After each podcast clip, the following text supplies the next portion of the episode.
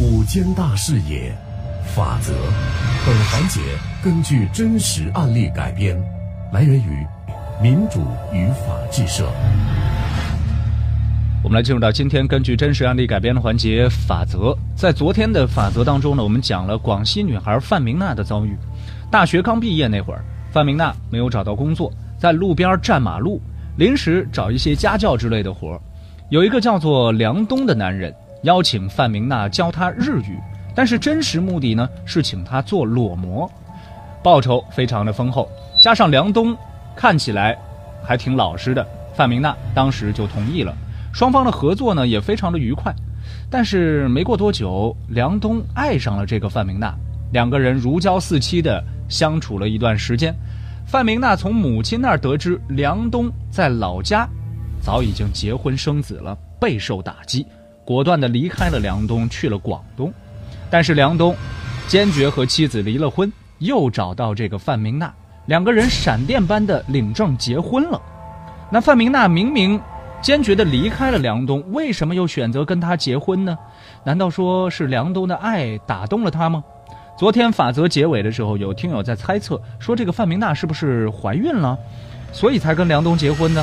也有朋友猜测说，是不是梁东手里握着范明娜的照片裸照来威胁他，所以这个范明娜不得已和梁东结婚呢？情况到底是什么样的？今天的法则，我们继续往下听。范明娜明明坚决的离开了梁东呢，为什么又会选择和他结婚呢？范明娜跟着梁东啊，这已经是去了南宁，她的母亲刘丽也回到了老家。但是刘丽回去之后呢，越想越不对劲儿，也不放心呀。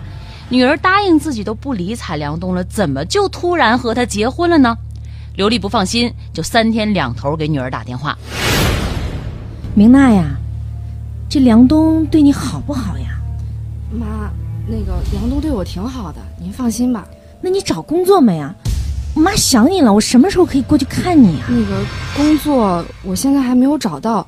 要不等我找到了再给您接过来，您再等等吧，妈。好，好，好。那有什么事儿，你可得给妈打电话呀。嗯。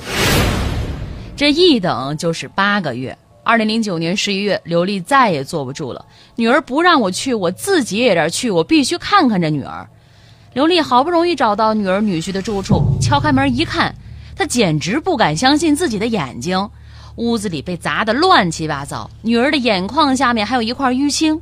范明娜见到了妈妈，一下子嚎啕大哭起来。妈，我不想跟他过了。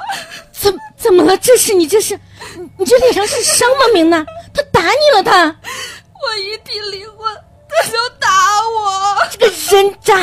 我早就说这男的不是什么好东西。走，你现在就跟我去法院跟他离婚。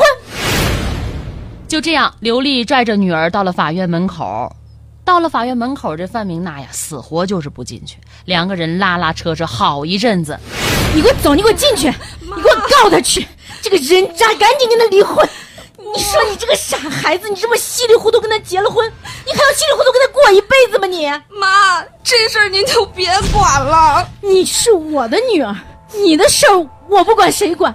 我不能眼睁睁的看着你受罪呀，妈。这婚我不能离呀！怎么就不能离？离，这辈子我就只能跟他绑一块儿了。胡扯！这有结婚的就有离婚的，法律都规定能离婚，你为什么就一辈子跟他绑在一起啊？你给我进去！妈，我求你了，我真不能离呀！母女俩这一闹啊，附近的人都围观上来了。范明娜呢，这是哗哗的掉眼泪啊。刘丽看着也心疼，但碍于面子，两个人先回家了。明娜，现在没有外人，你给我实话实说，你你在广东为什么要跟梁东结婚？你现在他打你，为什么要你？你怎么就不能跟他离婚呢？你给我说说吧。妈，都是我的错，是我眼瞎呀。乖孩子，你不用怕啊，有妈在这儿，什么难事儿咱们都能挺过去。你就说说到底是怎么回事吧。妈。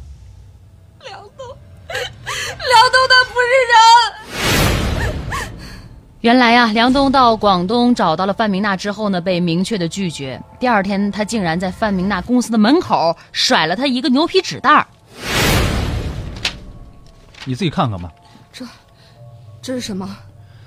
你的照片儿你要是不跟我结婚的话，我就拿着这袋子，把里面东西都发给你的同事，发给你的领导，我看看你以后怎么办。别，梁东，梁东，我求你了，咱俩毕竟好了一场，能这么对我呀！你还知道咱俩好了一场？我为了跟你在一起，我婚也离了，我证都让你看了，我孩子都没要。